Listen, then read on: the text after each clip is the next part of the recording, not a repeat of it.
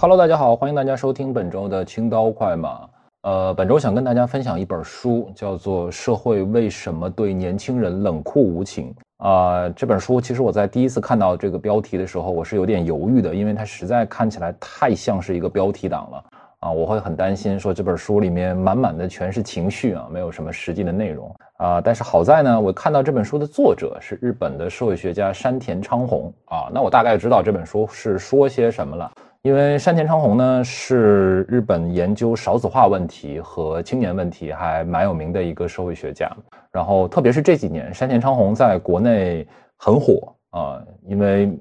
他研究的这个问题嘛，就东北亚三国。啊，谁都跑不了。基本上，中日韩其实都面临着相似的问题啊。年轻人不愿意生孩子，或者说所谓的少子化问题，然后包括年轻人觉得未来上升无望啊，对于向上流动的预期下降，然后甚至是失去希望等等，这些是啊，不管是日本、中国还是韩国，大家都在普遍面临的问题。所以这三年的时间里面吧，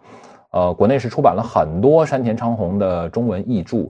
比较有名的是，他有一本叫《少子社会》，为什么日本人不愿意生孩子？啊，就是特别是围绕少子化问题，呃的一些论述吧。然后包括最近又新出了一本叫做《低生育陷阱：日本少子化对策的失败》，啊，也是检讨少子化对策的。呃，除了讨论日本的少子化问题，山田昌弘还有很重要的一块研究是关于年轻人对于社会流动预期的研究。呃，他提出了一个概念，叫做“格差社会”。啊，格是格字的格，格式的格；差是差距的差。他用“格差社会”这个概念来指代说，呃，年轻人对于未来向上流动失去希望的这样的一个状态。所以，他围绕这样的一个概念，呃，为什么日本会变成这样的一个隔差社会？这个背后，呃，是什么样子的一种心态上的变化？然后落实到一些具体的社会行为上面，比如说消费啊，比如说啊婚恋呢，比如说生育呀等等，会有一些什么样的影响？所以，国内出版的译著里面，呃，还会有一些是跟隔差社会相关的，比如说，啊，有一本叫做《为了避免下坠而竞争：日本隔差社会的未来》。啊，这个为了避免下坠而竞争，其实，在我们中文语境当中，大家也非常的熟悉啊，就是所谓的中产跌落嘛，包括像什么海淀妈妈呀、什么鸡娃呀、什么这些，其实都可以跟这个为了避免下坠而竞争呼应起来。然后包括呃，在疫情之后，呃，山田昌宏还出了一本书，叫《低流动社会：后疫情时代日本的新隔差》，啊，也翻译成中文出版了。上面提到的这几本书啊，我会放在 show notes 里面啊。这几本书的中文版啊，是中文版哦，都是最近三年在国内出版发行的。所以，呃，为什么会有人说看今天的，或者说十年前的日本，可能就像看到了明天的中国？我觉得这个也部分的解释了为什么最近几年，包括像啊山田昌宏，然后也包括像我们非常熟悉的上野千鹤子，虽然大家呃专攻的是不同的领域。但是我们会发现，日本社会学家的很多著作在这几年的中文出版界非常的红火啊，所以可能这里面是很重要的一个原因。呃，至于这本书啊，《社会为什么对年轻人冷酷无情》，它是山田昌宏二零零九年到二零一二年连载在《东洋经济周刊》上面的评论文章合集。呃，因为它是一个。评论专栏的合集啊，所以其实是很通俗的，就是它没有什么阅读的门槛，不需要你呃有一些学术背景或者有一些理论上面的没完全不需要，非常适合大家哎随手拿起来翻一翻，每一篇也很短，可能差不多看个五分钟左右就可以看完，很适合大家说想要去了解一下，在日本的社会学家看来啊，在泡沫经济破灭、宏观经济下行的这样的一个背景下面。日本的年轻人他们在想些什么？让他们觉得特别焦虑、迷茫、无助的东西到底是什么？啊，他们为什么不愿意结婚？为什么不愿意生孩子？围绕这些社会议题啊，日本的社会学家们他们有一些什么样的洞察？然后他们是怎么理解这些问题的？呃，他山之石可以攻玉吧，所以确实是非常有畅销书的这样的一个潜质。然后，当然反过来说，因为它是一个评论专栏的合集，所以肯定是通俗有余、紧凑不足。呃，它不是围绕某一个专题很、很、很深刻的去、去、去探讨，然后有很多所有的各种各样的材料都是围绕这一个专题研究展开的。不，它不是这样的一本书。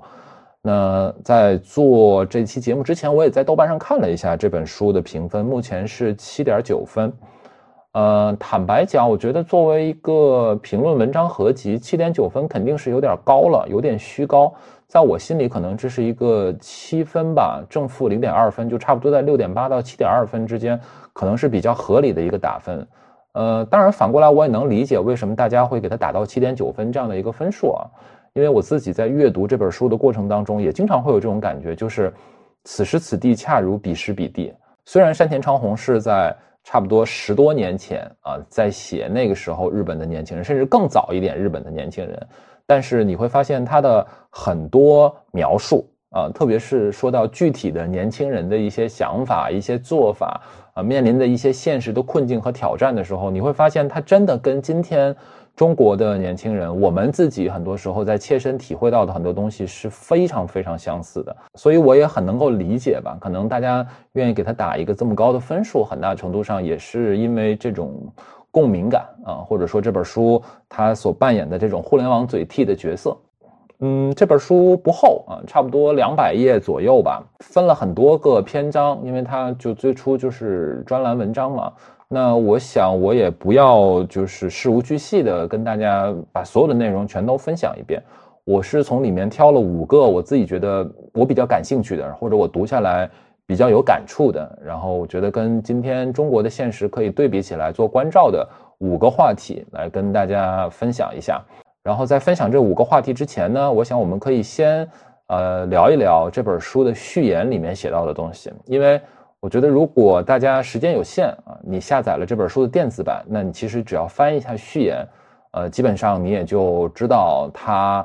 整个想要说一个什么东西了。然后序言一上来啊，很有意思。山田昌宏真的，他不愧是一个写专栏的社会学家，就是他非常清楚读者心里在想什么，所以他一上来就在序言里面说，对年轻人冷酷无情的社会啊，从某种程度上来说，是一个十分具有煽动性的标题。因为它会使人产生日本社会重视老年人而轻视年轻人，从而挑起世代对立的印象。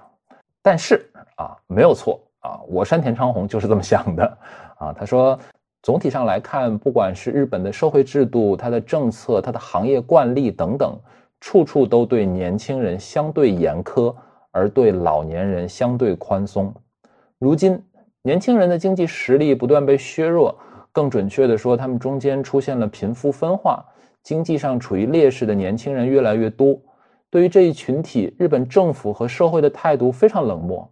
与此相对，父母则对他们非常关切，或者不如说，正是因为社会对他们太过冷漠，父母才不得不表现得体贴一些。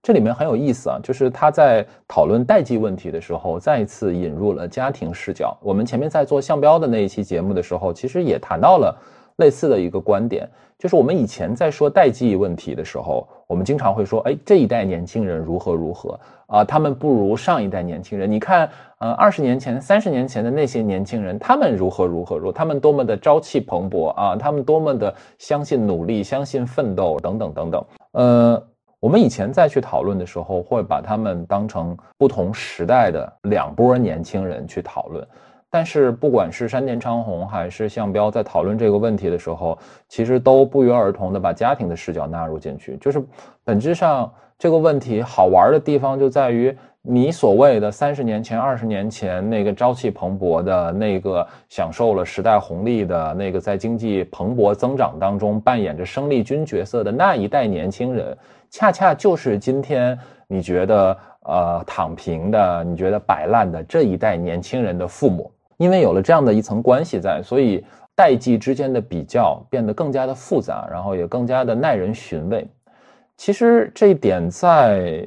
中国也好，在日本也好，是很相似的。因为整个的社会变迁非常的快，很多的社会变迁，不管是它的工业化，还是它的城市化，还是它高等教育的普及化，这些东西几乎都是在一代人的时间里面快速的实现的。所以这就导致了说这一代人跟下一代人，或者说这一代人和上一代人啊之间，他们在生活机遇上，他们在毕业进入劳动力市场时候面临的机遇是完全不一样的。因为这种不同，又叠加上了他们是有家庭的代际的这样的一层关系，所以很多问题就变得更加的复杂。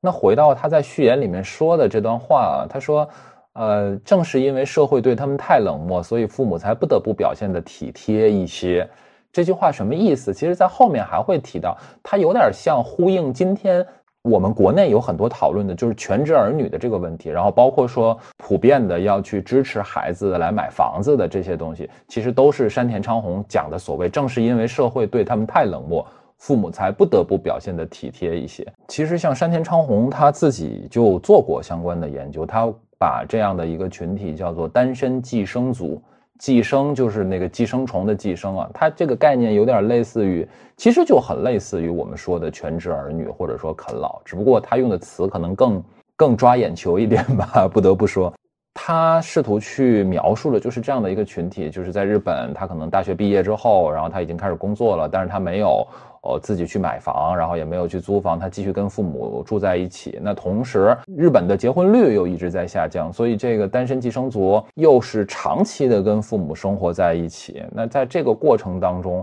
表面上看起来他们的父母对他们其实是更关切的，但之所以会出现这样的情况，其实是因为说他靠自己的职业收入没有办法在大城市里面有一个自己呃独立的生活。呃，接下来在序言里面，山田就继续在探讨说，其实年轻人并不总是作为经济上的弱势群体。呃，曾经呢，在战后日本经济高速增长期，一直到泡沫经济破灭之前，其实年轻人都是作为一个强势群体的。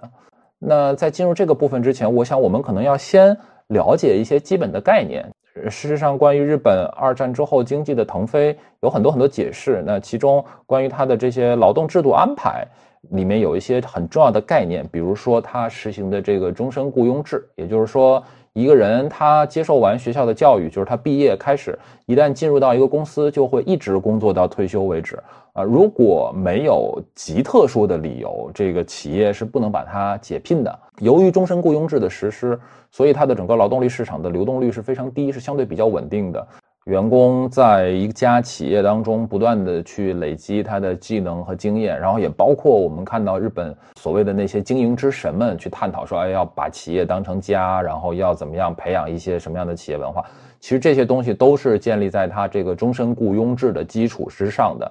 那除了终身雇佣制之外呢，还有一个很重要的概念叫做年功序列制。也就是说，一个员工他的劳动报酬，还有他的职级晋升等等这些东西，主要是看他在这家公司工作了多长时间，他的资历有多老，而不是看他的绩效，或者是说其他的一些什么样的纬度上面的特征。呃，终身雇佣制、年功序列制，还有组织工会制，被并称为日本经营的三大法宝。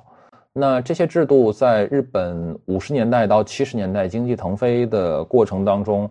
呃，被认为发挥了很重要的作用。但是你会非常明显的能够看到，其实我们今天以后见之明去看这些制度，它就很明显嘛，它就是一个论资排辈的制度。所以随着它后来泡沫经济破灭，经济增长的速度放缓之后，非常明显的一个结果就是这些制度使得年轻人。觉得完全没有希望，就我就是因为晚生了二十年、三十年，所以我就只能慢慢熬着呗。特别是在经济增长本身放缓之后，那么我就算熬，我又能熬出个什么所以然来呢？就算我熬十年、熬二十年，可能还是远远赶不上我父母他们这一代人。呃，他不管是收入也好，还是收入转化为资产也好，等等这些。那前面提到了终身雇佣制和它的年功序列制，呃，另外一个很重要的概念就是日本的年金制度，就是大体上就相当于我们的养老金制度，但是它的年金会相对来说比较复杂啊，它包括很多啊，比如说什么它的国民年金，就是所有的人都会有，还有后生年金，呃，就是企业职员的那种共济年金，就是主要面向公务员的等等，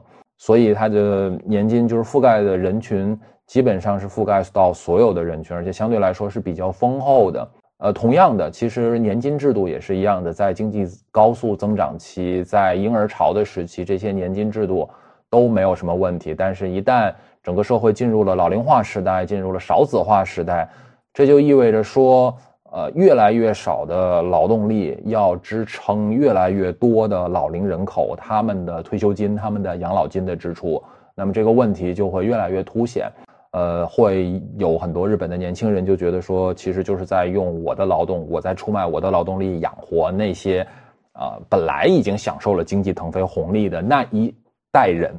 他们现在到老了，他们要享受高昂的退休金，他们要想继续享受他们的福利待遇，就要靠我们来出卖我们的劳动力。呃，所以终身雇佣制、年功序列制，还有日本的年金制度，这些是我们在进入这本书接下去。探讨的内容之前，我觉得需要提前大家有所了解的一些概念吧。那另外还有两个概念是日本不管是学界还是大众传媒在去探讨代际问题的时候，经常会用到的代际的概念。嗯，你会发现说全世界在划分代际的时候，大家的习惯会不太一样。比如说我们国内可能是八零后、九零后、零零后，那可能在美国是 X、Y、Z 世代，那在日本呢最有名的是它的团块世代。团块世代就是指的日本战后一九四七年到一九四九年出生的这一代人，也是二战之后的第一波婴儿潮。他们是参与了日本的工业化建设，也被认为是日本经济增长的支柱一代。为了改善生活，辛勤的劳动，紧密的团结在一起，就所谓团块儿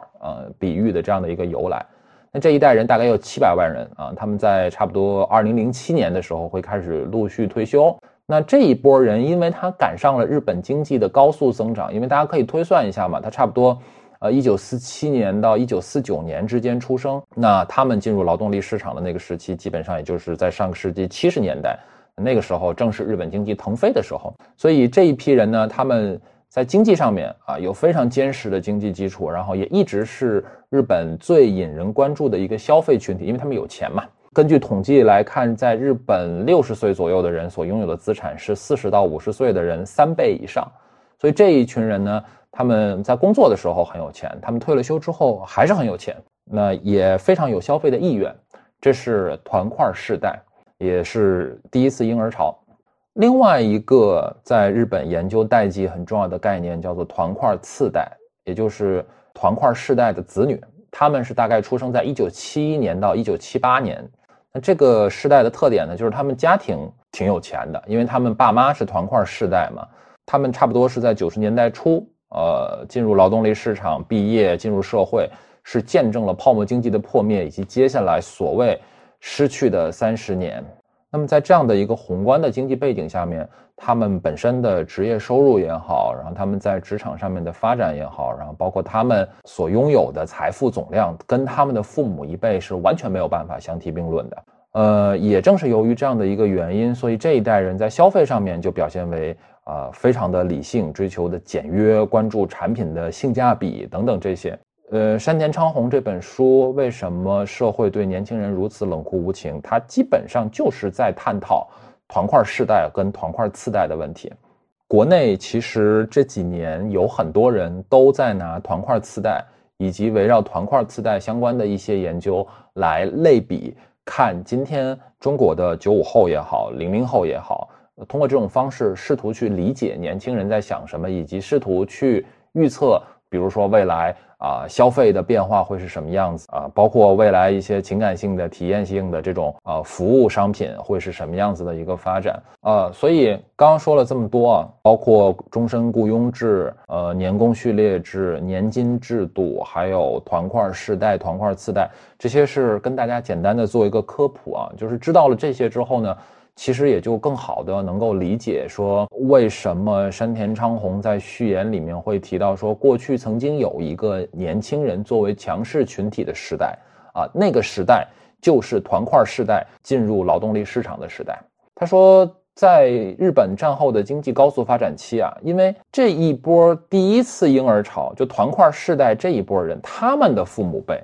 要么呢是务农，要么是做小生意。这些都是生产效率比较低的工作，而团块世代的这些人，他们从学校毕业之后，因为赶上了经济腾飞，赶上了整个工业化、城市化的发展，所以能够轻而易举地进入那些生产效率更高的工业、服务业等等这些企业。在社会学当中，其实也不止社会学了，在社会科学当中。我们会有一个概念叫做非农就业比例，就是不从事农业的这样的一个比例。我们把这个概念作为去评价代际流动的一个很重要的概念。所以在这里面，呃，山田昌宏表达了一个类似的意思，就是对于团块世代来说。他们的非农就业比例比他们的父辈要高得多得多。那同时呢，得益于日本实行的这个终身雇佣制啊、年功序列制，他们就进入企业成为正式职员，所以他们的收入普遍会比他们那些务农的、做小生意的父母那一辈要更高。那随着团块世代这一波人，他们工作、结婚、步入中年，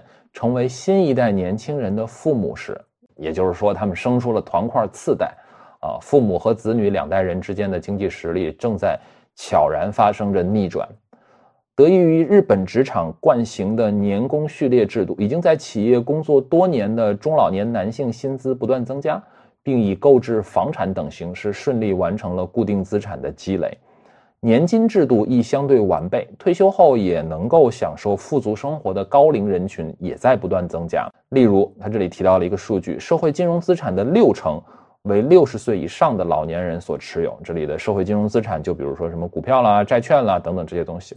与此同时，年轻人的经济状况却相对恶化，特别是第二次婴儿潮一代。呃，这里的第二次婴儿潮就是我们前面提到的团块次贷。呃，他们在大学毕业的时候赶上了泡沫经济崩盘，呃，毕业生就业难已成事实。随后，一九九七年的亚洲金融危机使得日本的雇佣制度出现了松动，也就是说，企业不愿意再去实行它的终身雇佣制了。那在这样的一个浪潮当中，应届生无法以正式职员的身份就职。或者入职之后随机离职被解雇的年轻人越来越多，他们被迫以兼职或者劳务派遣等非正式雇佣的形式参加工作。在二十四岁以下的职场年轻人当中，男性非正式雇佣率达到了百分之四十二，女性达到百分之五十二。换句话说，我们通俗的讲啊，通俗的讲。二战之后的第一波婴儿潮，团块世代的这一批人，他们享受了呃日本经济的腾飞，享受了鼓励你在一家企业长期奉献的这些终身雇佣制也好，这些年功序列制也好。随着他们的年纪变得越来越大，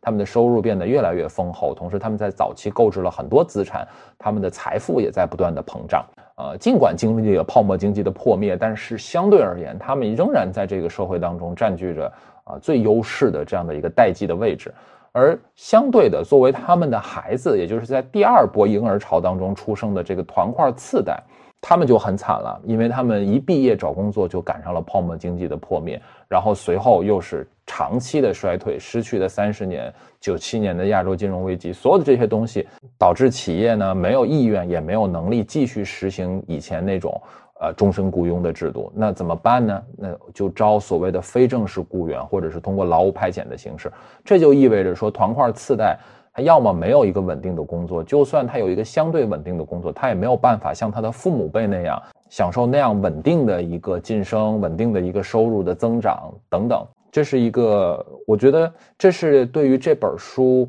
我们要去理解日本年轻人困境的很重要的一些历史背景。当然，待会儿在后面的时候，我也会对照中国的情况来看啊。其实你会明显的发现，说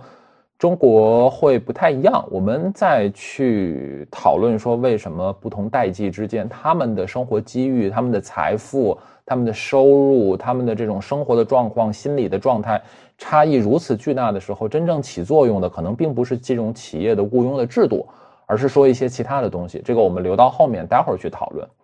那在序言里面，山田昌宏继续在说，如果以团块次贷为代表的这样的一些年轻人，他们就算再怎么努力，也没有办法赶上他们的父母。那么很显然，一个非常合理的选择就是去啃老。那就就像前面提到的，在中国，其实就是我们今天正在提到的很多，不管是全职儿女也好，还是掏空六个钱包也好，呃，其实都是这个故事的另外一种讲述形式。呃，然后山田在序言里面继续说，那当沦为弱势群体的年轻人持续增加，社会对年轻人冷酷无情，父母对孩子关怀备至的状况持续下去，日本社会最终会如何发展呢？我认为可能会引发至少以下三个问题啊，或者说这些问题其实已经正在逐步形成。第一，叫做啃老一代在变老；第二，无法依靠父母的年轻人会滑向社会底层。第三，社会贫富分化。所谓的啃老一代在变老啊，他就说的是，其实，嗯，他最早观察到的所谓的单身寄生族已经步入中年。呃，他这里面提到了一个数据啊，在二零一零年，在日本与父母同住的三十五到三十九岁的单身人数激增到了一百九十三万，占该年龄段总人口的百分之二十。哦，这个。这个还是让我觉得挺意外的啊，就是说，在三十五到三十九岁这个年龄段里面，有五分之一的人他没有结婚，然后跟父母住在一起。呃，在这个群体当中，失业率和非正式雇佣的比例都非常的高，他们目前还可以依靠父母的这个房子和年金度日，但是如果父母亡故之后，呃，不知生活何以为继的人也在持续增加，那这个现象显然会成为。一个巨大的社会问题。第二，无法依靠父母的年轻人滑向社会底层，与年轻人的经济状况相比，他们的父母辈得益于时代红利，总体而言的确在经济上宽松不少。然而，由父母这一辈造就的阶层差异也是显而易见的。就是通俗的说，就是他们的父母这一辈，虽然我们都讲说啊，他们吃到了时代的红利，但其实，在所谓吃到红利的这一波人里面。差距分化也是非常非常巨大的，我们也不能一概而论。那这个例子其实在中国大家也非常好理解嘛，比如说我们同样是讲上一辈人啊，也可能有的人当中是财富神话，对吧？他在北京、在上海有多少套房子，资产几千万，他通过炒房啊积累了巨量的财富。这些故事我们听了很多啊，这是上一辈人当中的人。那同时。啊，也一定会有说，其实就是很普通的上班的，然后或者是在企业里面工作的人，啊，他就那么一套房子，啊，然后他的孩子将来如果要在北上广深去立足，试图去买一个房子的话，那一定就是掏空六个钱包的结果。还会有更大多数人，他可能是农村的户口，他也没有办法在城市里面安家落户，他在城市里打工。即便是我们谈论同一代人，啊，也会在代际内部有巨大的阶层的差异。所以山田说，呃，他看到的未来日本社会可能会出现的，呃，第二个问题叫做无法依靠父母的年轻人会滑向社会底层。呃，第三个问题叫做社会的贫富分化，呃，其实就是我们顺着刚才的第二个问题，我们在联系中国的实际的时候，你就会很容易能够理解嘛。所谓的社会的贫富分化，在这里他就提到说，这样的状况必然会造成日本社会的贫富分化。三十年以前，日本还被称为中产阶级社会，就中流社会。大家可能会听过一些说法啊，比如说在日本一亿总中流啊，就是它有一亿人这样的一个规模是。中产阶级，呃，这个大家也听过一些关于，呃，就是橄榄型的这种社会阶层结构是最合理的，呃，一个稳定的社会需要一个庞大的中产阶级去支撑等等这些东西。那在日本就是这样，主要是因为当时的大部分年轻人都可以稳定就业，但是随着非正式雇佣化的推进，无法拥有稳定工作、无法自立生活的年轻人正在持续增加。一言以蔽之，日本年轻人之间的差距正在扩大，并且差距会随着年龄增长不断加剧。长此以往，二三十年之后，日本社会就趋于两个极端：一边是从事固定工作、拥有美满婚姻的人，一边是薪水不足以自立、不能体面度日的人。呃，基本上这个就是序言的一个内容吧。其实，其实就像我前面说的，如果你时间有限的话，你看一看这个序言啊，了解一下里面提到的一些。概念或者说一些制度背景，你基本上也就大概理解他说什么了。在序言的最后，他说，为了避免日本社会的分裂，必须构建关怀年轻人的社会福利制度。日本社会应该保障年轻人，即使不依靠父母，即使沦为低收入群体，也可以过上普通水准的生活，可以独立抚养子女。所以这就是序言的一个基本的内容啊。说着简单说一说序言啊，结果一不小心说了这么长。这个主要是因为前面。还提到了一些概念，这些概念其实蛮重要的。呃，我也会把这些概念放在 show notes 里面，大家可以去查具体的那些什么，比如说像年功序列制啊，什么团块世代、团块次代啊，这些字是怎么写的。那聊完了序言之后呢，我就跟大家接下来分享我自己读下来觉得比较有意思的五个话题吧。第一个话题是关于下流社会。这个下流社会就是大家不要望文生义啊，它是相对于前面我们提到的那个中流社会，就是那个一亿总中流，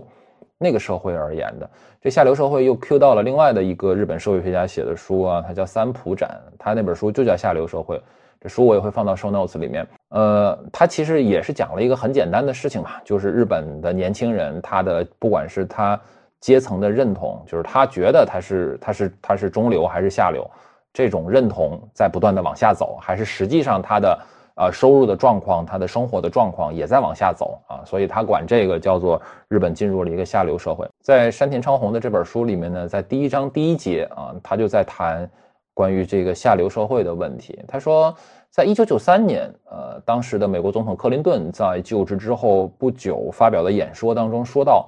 现在的孩子成年时将是历史上第一个生活水平低于自己父辈的时代。那他呢是试图通过这样的一个演讲来激发人们的危机感，进而说明自己的经济长期发展战略。然后山田说，但是二十多年过去了，纵观美国经济，总体呈现稳健发展的态势。GDP 停止增长，一代过得不如一代的反倒是日本啊，且这一趋势日趋明显。在人均 GDP 停滞的情况下，日本社会还面临着少子化、老龄化的问题，居民收入以年金的形式加速从在职人员转移到退休的老年人手中。这就是我前面提到的，就是关于日本的年轻人，他会有很多抱怨嘛，就是我每天这么辛苦的工作，说白了就是在养活我们上一代人，在给他们支付养老金。其结果就是，这二十年间整体看来并无明显变化。但是如果聚焦于年轻人，就会发现他们的收入呈现明显下降的趋势。呃，我这里说的是日本啊。然后作者统计了有孩子的家庭年收入变化的情况。当然，因为会有通货膨胀嘛，会会不断的去发行新的货币，所以我们不能单纯的看那个数字。所以他做了一个物价调整，按照物价调整之后的收入，这些家庭的年收入。在一九九四年达到了峰值，随后逐渐降低，到二零零四年的时候，已经跌回到了一九八九年的水平。这个其实大家如果之前了解过所谓日本失去的三十年，就大概其就是这些数据嘛。其中呢，尤其以单亲妈妈的家庭年收入下降最为显著，甚至是跌回到了一九八四年的水平，最终。承受经济停滞恶果的是如今三十岁以下的年轻人，其结果是引发了日本社会的少子化问题，加剧了有孩子的一代年轻人对生活的不安。那从这里他就引出了所谓他这里下流社会的概念，他就是说，呃，下流社会嘛，其实就是所谓代际向下流动的一个通俗的表述。而所谓的代际向下流动，指的就是子女到了和父母辈同样的年龄时，他的社会经济地位相较于父母辈。呈现明显下降的趋势。那在经济的高速增长期，代际之间的社会经济地位变动主要是向上流动，也就是说。孩子到了父母的年纪，可以享受比父母更优越的生活水平。那在过去，这曾经被视为理所应当。我在看到这段话的时候，我就想到，为什么回到前面提到的，有那么多人给他打了七点九分这样子的一个还算比较高的分数啊？其实你会发现，这样的一个描述真的非常贴合中国社会当下在面临的一些情况。过去我们也曾经。一度认为今天会比昨天好，明天会比今天好，这是一件非常理所当然的事情。所以，那相应的，我们也一定会期待说，当我们到四十岁、五十岁的时候，我们会比我们父母辈的四十岁、五十岁有更好的生活水平。呃，这就是山田在书里提到的，孩子到了父母的年纪，可以享受比父母优越的生活水平，曾经被视为理所当然。呃，然后他继续说啊，在经济整体增长的情况下，子女比父母学历高。啊，大部分的男孩可以获得比父亲更好的职位，大部分的女孩可以和比自己父亲更优秀的男性结婚，啊，这个是经济高速增长期一个整个社会向上流动的一些具体的表现。啊，这里当然我要稍微提一下啊，就是你会发现说，日本的社会学家在去分析青年人的代际流动的时候，在评价男性的时候，就是通过他的职业地位；在评价女性的时候，通常是通过他。嫁给了一个什么样的男性？这个显然是有日本社会特点的。嗯，我就只是原文念出来啊，就不代表我认同这个东西。呃，然后他接着说，然而进入到九十年代之后，呃，有研究就指出，日本社会出现了阶层固化，也就是说，父亲从事的职业和儿子的工作的相关性在提高。如果父亲没有一份好工作，那么儿子也很难找到好工作。呃，还会有一些研究发现说，阶层固化导致学历的代际上升终止了。孩子的教育水平也没有办法超越父辈啊。如果父辈之间存在经济地位上的差距，这种东西也会通过学历传递给子女，而且这种倾向会越来越明显。那在山田看来，目前有比阶层固化更恶劣的事情正在发酵。固化这个词儿给人的印象是子女一代与父辈生活水平大致相同，但如今子女连维持和父母相同的生活水平都无法实现，下流社会的征兆已经出现。如果我们以此关照国内的情况，其实很有意思啊。就是当呃山田在谈下流社会的时候，他说的更多的是一个结果层面上的东西，就是不管是在收入的层面，还是在教育的层面，还是在职业声望的层面上面，呃，子代能不能达到跟父代一样的水平？但是于我而言，我感受到非常强烈的一件事情是说，我们今天想要获得与父辈相同的。职业也好，收入也好，社会声望也好，资产的积累也好，必须要在同等的条件下付出更多的努力。这种更多的努力，可能是在高等教育阶段投入更多的时间，啊，获得一个更高的学历，啊，也可能是说我要在更早的阶段去准备一些职业准入资格的考试，啊，也可能是说我要在。职业发展的初期，承受更大的工作上面的压力和更长的工作时间，以使得说我能够达到和我的父辈在收入啊、职业啊、声望啊、什么资产啊等等这些方面相似的、相近的一个生活的状态。所以你会发现这些问题其实它都是耦合在一起的。我们去谈什么阶层固化啦，去谈什么中产跌落啦，然后我们去谈什么鸡娃啦，谈什么内卷啦。然后再去谈什么躺平了，就是这些问题其实都是绑定在一起的。说到底，是因为说我们想要过上一个所谓普通人的生活，而这件事情正在变得越来越困难。那这个就是第一个想要跟大家分享的议题，也就是山田昌宏提到的何谓下流社会。第二个想要跟大家分享的议题叫做大学的高中化，很有意思啊！我不知道这个是日文的原文还是译者的巧思啊，因为大学的高中化。真的就是最近几年，不管是大众媒体上面，还是我自己和一些在高校里面做老师的朋友，大家探讨，呃，很有共识的一件事情，就是今天大学真的越来越像是高中的延续。啊，我我我们可以先看一看这个在日本的情况是什么样子啊？就他是这样写的，嗯，他说数年前我去太宰府天满宫参拜的时候，看到竟然有祈求就业的护身符，我有些吃惊。不禁感叹就业艰难，如今已经难到需要仰仗神灵的地步了。我看到这一段的时候，真的笑喷了。就是这简直就跟今天发生在中国的事情是一样的啊！我记得我去雍和宫的时候，我那天早上十点钟的时候就到了，他应该是九点钟开门，我十点钟到的时候就已经人山人海了。而且你就看大家的那个长相打扮，你就非常明显的能够看出来，里面我觉得目测至少有一半是大学生。然后也包括，呃，非常火的什么卧佛寺去求 offer 什么这种，然后看到山田昌宏他在二零一零年前后写数年前他去呃太宰府天满宫参拜的时候，看到祈求神灵，呃感叹就业艰难，那这差不多应该是日本二十年前的情况，你就觉得，啊，还是那句话，真的此时此地恰如彼时彼地。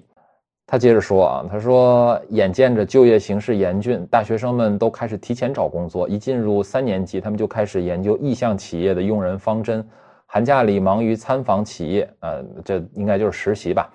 大学研讨课上总有因为求职活动请假的学生，很少有全部出勤的情况。计划报考公务员的学生也越来越多的从二年级就自费参与各种各样的补习课程。呃，二十世纪七十年代。日本大学的升学率提升，高等教育也因此普及。比起学习，越来越多的学生更专注投身于自己的兴趣爱好，享受休闲娱乐活动。认为大学时代是不必急于决定今后出路的一段时期。学生们在此时尝试各种各样的活动。哎，大家可以比对一下啊，一个是说这个二十世纪七十年代，这是什么时候？这就是我们前面提到的团块时代，他们念大学的那个时代。当然，我们也可以想一想，就是如果我们要把这个时间段平移到中国，它大概是一个什么样的时间段？然后山田说：“呃，回顾当时，大概是因为只要大学毕业就可以到大公司工作，他们可以毫无顾虑的去尝试包括休闲娱乐在内的各种活动。这是一种由于选择过多而出现的幸福的烦恼。现在的大学生进入大学之后，除了参加求职活动之外，没有别的选择。如果不参加求职活动，临近毕业的时候找到工作的可能性就非常低。即使有心参与社团活动、修习考试以外的科目，他们也没有这样的余力。就像当年一心扑在高考上的高中生一样，最近有学生咨询参加什么社团有利于今后的就业，也有学生在选择兼职时就考虑工作经验在求职面试时是否加分。二十年前，大学给人的感觉还是和高中完全不同的世界，大学里充满丰富多彩的活动可供选择，大学生也有从中选择的自由，大多数人因而感到前途光明。我试着问过我带过的一年级学生，进入大学之后的感觉如何？很多人都回答和高中一样，或者本以为会比高中有意思，但并非如此。也就是说，如今大学成了就业预备期，无法完全不考虑未来的出路。大学时光不再是自由挑战和追求理想的阶段。嗯，这个真的很有意思。大家如果对照一下今天，嗯，相信听友当中可能也有很多人是正在念大学啊。我自己会有一个很明显的感觉，我觉得差不多这五年吧，这五年在大学里面的整个的氛围真的是有很大的变化。大家变得非常非常的卷，而这种卷不是我们以前那种说着玩的，说哎，这个人你好卷啊，你干嘛要这么认真的复习，然后什么？就是我觉得现在卷在成绩上的内卷，在实习上的内卷，正在变成一种特别普遍的，呃，每个人不得不参与其中的事情。而最悲哀的地方，或者说内卷之所以让我们觉得非常的痛苦，就在于说你没有选择。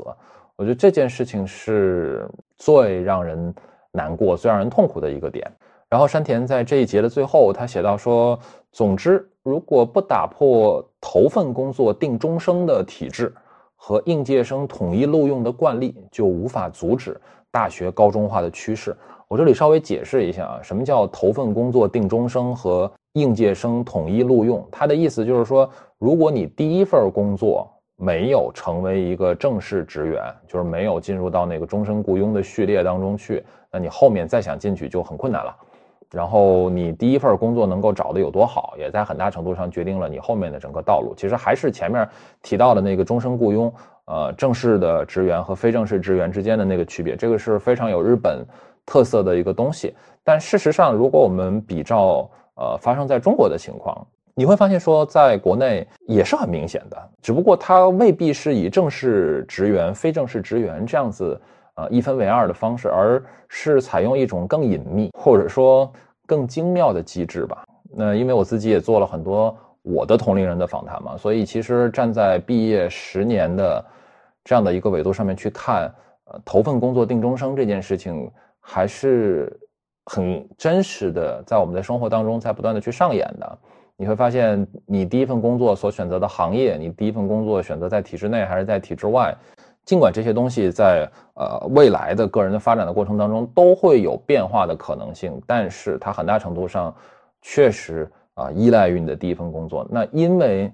第一份工作，因为毕业之后的第一份工作如此重要，所以在山田看来，大学就不可避免的会走向高中化。因为前面提到的对于这种向下流动的焦虑，对于这种中产跌落的焦虑。同时又叠加上了头份工作定终生这样子的一种体制，或者说一种非常隐秘的运作的机制。那不管是在十年前的日本，还是在今天的中国，甚至是在我们可以预见的未来，大学会不可避免地呈现出这样高中化的趋势。嗯，怎么说呢？其实你会发现很多问题，它不是大学能够解决的啊。大学是被嵌入在整个社会体制机制当中的一环啊。大学的问题往往是整个社会的问题。呃，第三个想要跟大家分享讨论的话题叫做“恋爱实在是麻烦事”。因为山田昌宏是研究少子化问题的嘛，那少子化在日本其实很大程度上跟他结婚率的下降也是绑定在一起的。那他首先跟我们分享了一组数据啊，他说根据二零一零年在日本开展的一项调查显示，在十八到三十四岁的未婚男女当中，有百分之六十一点四的男性和百分之四十九点五的女性。没有结交异性，达到了一九八七年以来的最高值。另外呢，在十八到十九岁的年轻人当中，每三个人就有一个不仅没有恋人，连异性朋友也没有，甚至也没有结交异性朋友的打算。呃，在日本有一个词儿啊，就是你会发现他们很喜欢发明这种概念啊，叫做“草食系”，就是食草，呃，食草食肉那个倒过来写啊，叫草食系。这草食系指的就是说，呃，看到异性就会脸红，然后非常羞涩，就完全没有办法跟异性相处的这样的一类人，在日本都会用草食系来代指这样的一群人。然后他在书里面提到，日本的性教育协会的调查也显示说，对异性没有兴趣。毫不关心的初高中生正在增加，所以不只是草食系，甚至开始出现了绝食系等新字眼。就是我，我不仅说不吃肉了，我现在什么都不吃了，对吧？就是完全没有异性朋友。他说这个也是啊，可以理解的，因为有三分之一的年轻人，他不只是没有恋人，他连异性朋友都没有。呃，然后山田说，我把这些数据介绍给其他国家的人，大家都无一例外的表示非常吃惊。一个法国记者说：“这样岂不是少了一半的人生乐趣？”然而，我问了问我身边没有恋人的学生，得到的答案是：“太麻烦了，没有必要。没有恋人一样很快乐啊。”等等这样的回答。啊，我不得不又说了，真的就是此时此地恰如彼时彼地。包括我今天在跟一些正在念大学的朋友们聊天的时候，我自己也会有这种感觉啊，就是说。好像在我十几年前念大学的时候，大家觉得谈恋爱在大学里面是一个特别应该、值得、必须要做的事情。但是在今天，大家再去考虑恋爱这件事情的时候，真的会更多的从，比如说他很麻烦，他占用我很多时间，然后他要让我的情绪有很多不必要的波动，然后他打乱了我很多日常的安排，等等等等这些方面去。考察很多东西，包括呃，我在一次学术的研讨的会上面，因为那个会里面大家可以想象，就是我是那个会里面年纪最小的一个人，就是我负责给这些老同志们介绍一下今天的年轻人们都在呃互联网上面想些什么，聊些什么等等诸如此类的，我就给他们讲说，现在啊，互联网上面有一句很火的话，叫做“上岸第一件，先斩意中人”，然后这帮老同志们就特别惊讶，就是啊，什么意思啊？为什么要先斩意中人呢？这什么什么？就是可能确实，呃，不同的代际在恋爱这件事情上面，大家的观念的差异是非常非常显著的。那为什么会有这样的情况出现？呃，山田也给出了他作为一个日本的社会学家啊，关注日本社会的时候，他看到的一些解释。他说，关于年轻人交往欲望低迷的原因啊，一时众说纷纭。其中呢，有一种说法叫做两极分化说，说因为男女交往啊有低龄化的趋势。所以，受欢迎和不受欢迎的人之间产生了很大的差别。很多人呢，在中学时代就意识到自己是不受欢迎的那一类，所以很早就放弃了主动结交异性的想法。这个解释，就我之前他真的是没有想到过这种解释啊。呃，然后呢，他说另外一种说法叫做虚拟现实说啊，也比较有说服力。他说，年轻一代啊，已经在二次元的空间里面呢，在女仆咖啡馆里面呢，在追星啊等等这些事情上面，都找到了可以寄托情感的想象啊，或者说日本的风俗产业也满足了男女关系的欲求，所以在现实世界里面，对于异性交往的欲求就日渐稀薄了啊，这个也很有意思啊。我我我先把他在书里面举的一个例子说完，然后我们一起来讨论一下这个啊。他说。每当我听到电车里面的高中男生们一边打手机游戏一边议论游戏里的这个女孩背影好可爱啊，但是转过去看正面就不行了，我自然就会想让他们在现实中跟女同学交往看看啊。听说也有人满足于可以重置的虚拟恋爱游戏中的恋人关系。此外，看到追星的女生为了和偶像团体 AKB 四十八握手而反复排队的男生，我都不禁会想。为何你们不把这些经历的一小部分用于现实的恋爱呢？那个山田真的很有意思，就是他在写这段的时候，你确实能够非常强烈的感觉到，说他还是一个上了一点年纪的社会学家啊，他不自觉的带入了这种老父亲的感觉啊。你们为什么不能把这些经历的一小部分用于现实的恋爱呢？呃，其实你会发现，说在国内近几年也会有非常多的讨论了，不管是正面的还是负面的、消极的还是积极的，比如说会有一些关于为什么今天的年轻人更喜欢跟纸片人谈恋爱，而不喜欢跟三次元现实的人谈恋爱等等诸如此类的一些讨论。我觉得怎么说呢？其实，呃，上一次在做向标的那个节目的时候，我觉得他有一个观点还是给了我很多的启发。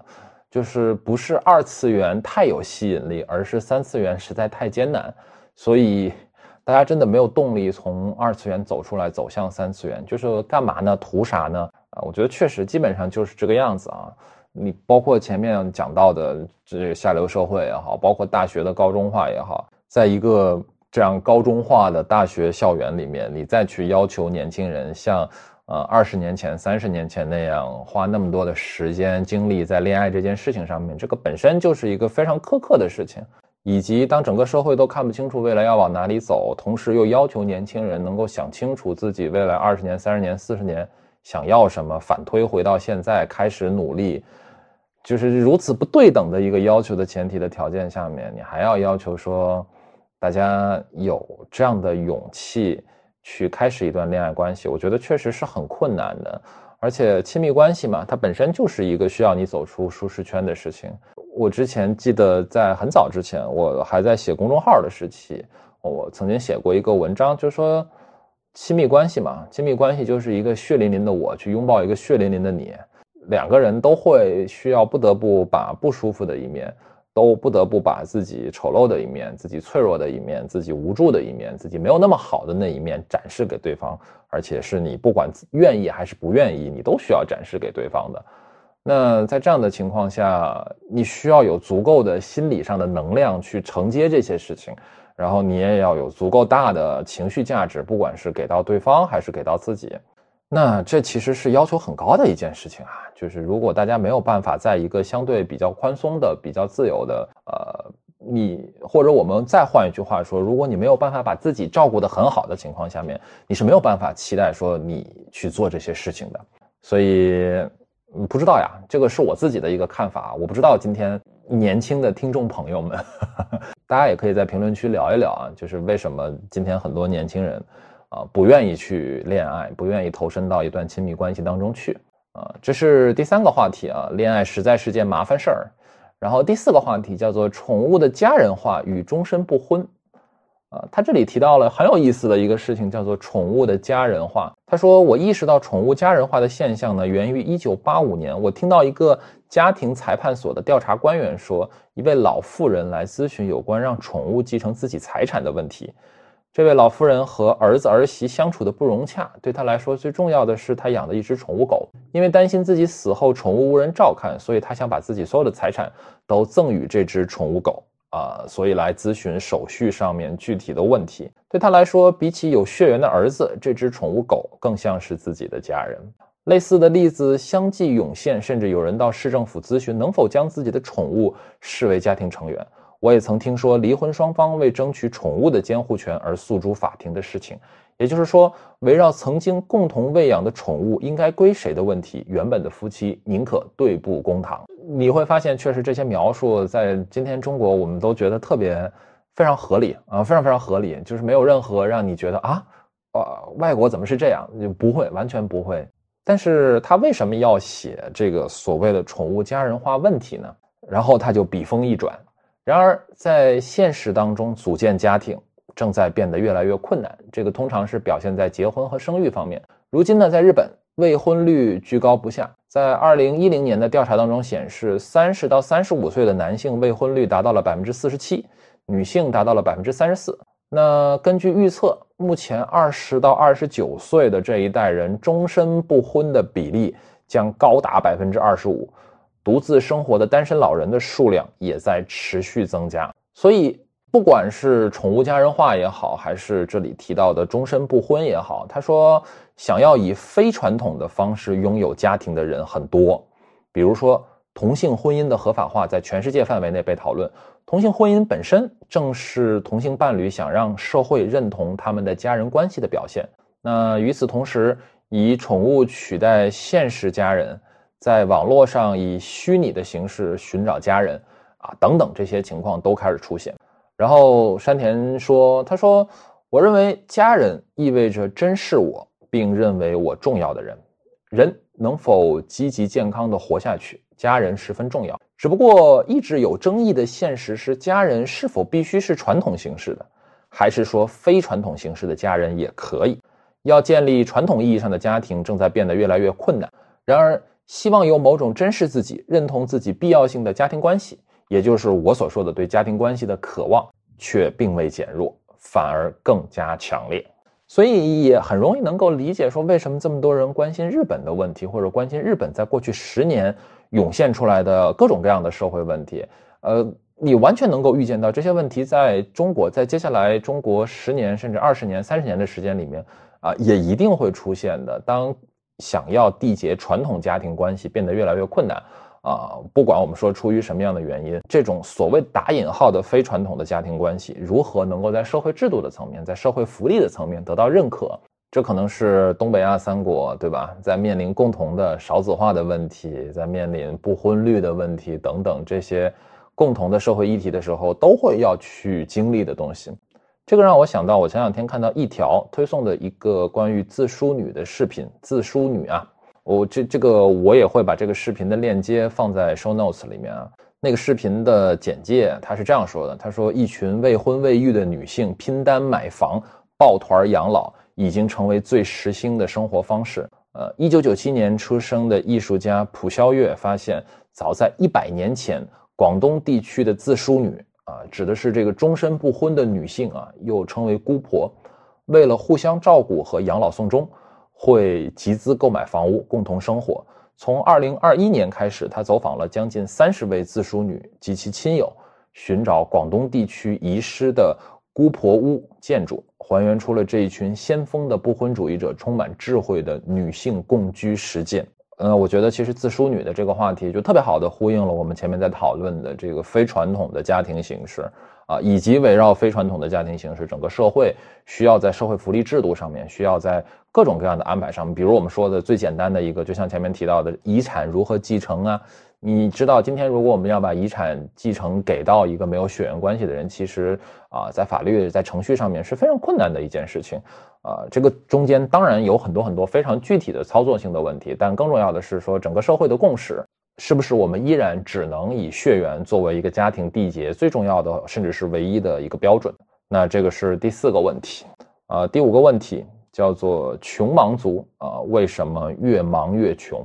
穷忙族这个概念也不是山田昌宏自己提出来的，这个在英文世界当中也有很多的探讨啊，它指的就是说。呃，有这样的一群人，他们每天都非常辛苦的工作，但是因为各种各样的原因，他们只能够维持最低的生活标准。他们一方面非常辛劳的工作，另外一方面他们完全看不到生活改善的可能性。呃，为什么会提出穷忙族这样的一个概念啊？这里要稍微给大家补充一个背景，因为在西方过去研究贫困问题会有两个非常主流的解释的范式，就是一个呢是把贫困归咎为这个结构性的原因，比如说因为他的族裔的问题，因为他呃家庭的经济条件的问题。比如说他小时候成长的街区等等，那另外一个方面呢，就是把这个贫穷归结为个人的一些品质啊、素质啊，然后他有没有努力啊？那反过来就会认为说，那些人之所以没有办法摆脱贫穷，是因为他懒惰啊，是因为他不努力工作等等等等诸如此类。那所以提出穷忙族这样的一个概念，很重要的就是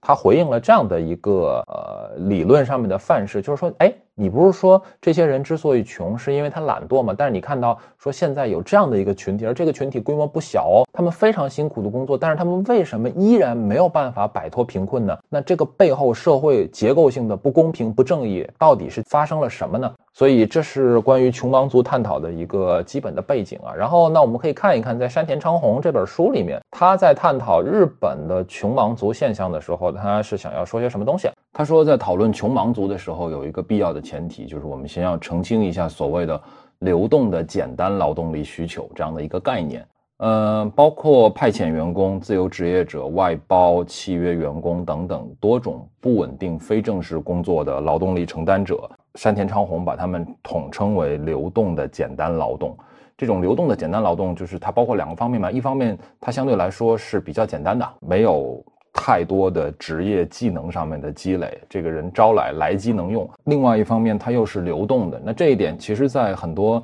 呃，服务行业当中是非常明显的，比如说啊，有一些像餐饮行业啊，它的高峰期可能就是呃中午吃午饭的时候和晚上吃晚饭的时候。那在这两个时间段里面，那我需要临时雇佣一些兼职的服务员来应对我这个高峰期的时间。所以诸如此类的这样的一些劳动力的需求就被啊山田昌宏称之为所谓的啊流动的简单劳动力需求。他说。正是因为对于流动的简单劳动力的需求增加了，那么非正式雇佣的劳动者数量也就随之增加了。那么为什么会增加这种流动的简单劳动力需求呢？他认为有很多原因啊，比如说呃生产端的自动化啊，以前可能会需要很多手艺非常精湛的这样的技工才能够完成的事情，因为现在在日本啊工业界企业工厂都开始应用这种自动化的流水线，所以它开始。不再需要你有一些劳动技能的积累，那其实哪怕不是说这些蓝领的工作，即便是白领的工作，也会因为各种各样，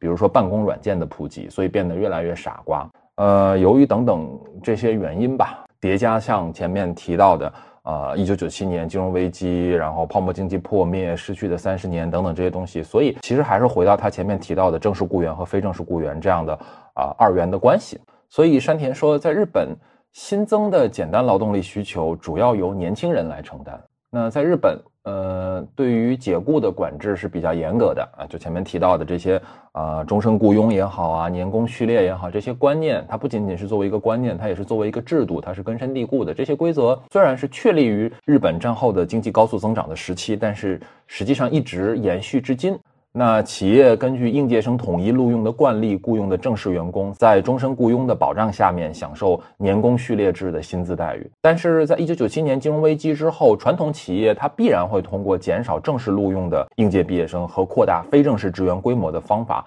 来应对增加的流动的简单劳动力需求。这个其实我们在今天的中国社会也是能够观察到非常类似的现象，比如说很多人啊，好像我是在一个互联网大厂工作，但其实我是一个外包啊，或者说我其实是签给劳务派遣公司的啊，等等诸如此类的东西，然后。山田说：“从学校毕业的年轻人们就要分别踏上正式职员和脱离此轨道的非正式职员两条截然不同的道路。一旦被雇佣为非正式职员，想要中途变道就会非常的困难。这种情况从二十世纪九十年代后半期就开始了，所以非正式雇佣群体的人数也就相应增加。”大家如果还记得前面提到的那个二十四岁以下的职场年轻人当中，男性非正式雇佣率达到百分之四十二，女性达到百分之五十二，就这个比例可能还是比很多人的这个预期要高不少的。在这样的一个基础上面。大多数未婚的年轻人都属于工作不稳定、低收入的非正式职员，也就是我所说的，也就是山田啊，山田所说的单身寄生族。他们中的绝大多数都和父母一同居住，也就是说，父母承担了他们的社会保障角色。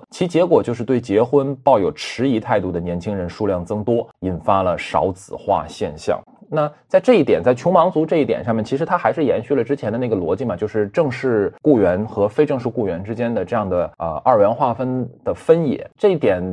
确实跟中国的情况会很不一样啊。那。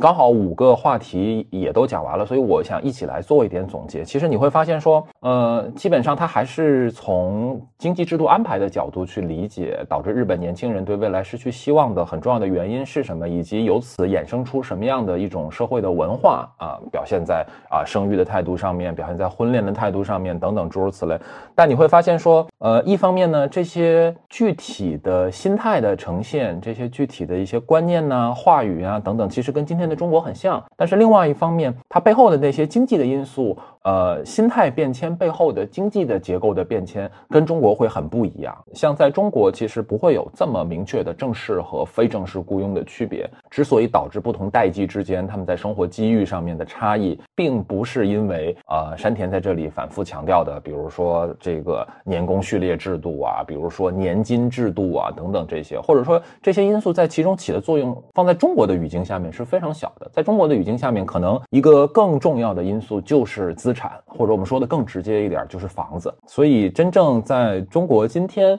决定说不同的年轻人群体当中内部分化，可能是取决于大家在住房资产这件事情上面能够多大程度上得到家庭的代际支持。那这种代际支持可能是不同层面的，也可能是不同程度的。但是无论如何，这些支持所需要的、所依赖的资源啊，很大程度上都集中在啊上一代人的手里。这也是我们前面提到的，说为什么在今天，呃，我们会感觉到说，好像不同代际之间在观念冲突这件事情上面，呃，显得尤其强烈。这并不是说两代人之间观念上面的分歧在今时今日变得更大了，而是说这种分歧因为叠加了经济的因素在里面，所以两代人之间不得不直面这样的一个分歧。那再回到这本书，谈一谈中国和日本之间相似的地方，那你会发现说，尽管导致资源集中在某一代际。背后的这种机制可能是不同的，但是不论是因为什么样的机制，它导致的结果可能是相似的。这也是为什么我们今天在看到这么多围绕日本团块次贷、围绕日本经济泡沫破灭之后的这样的一代人关于他们的这样的一些描述的时候，我们会有一种非常强烈的共鸣感。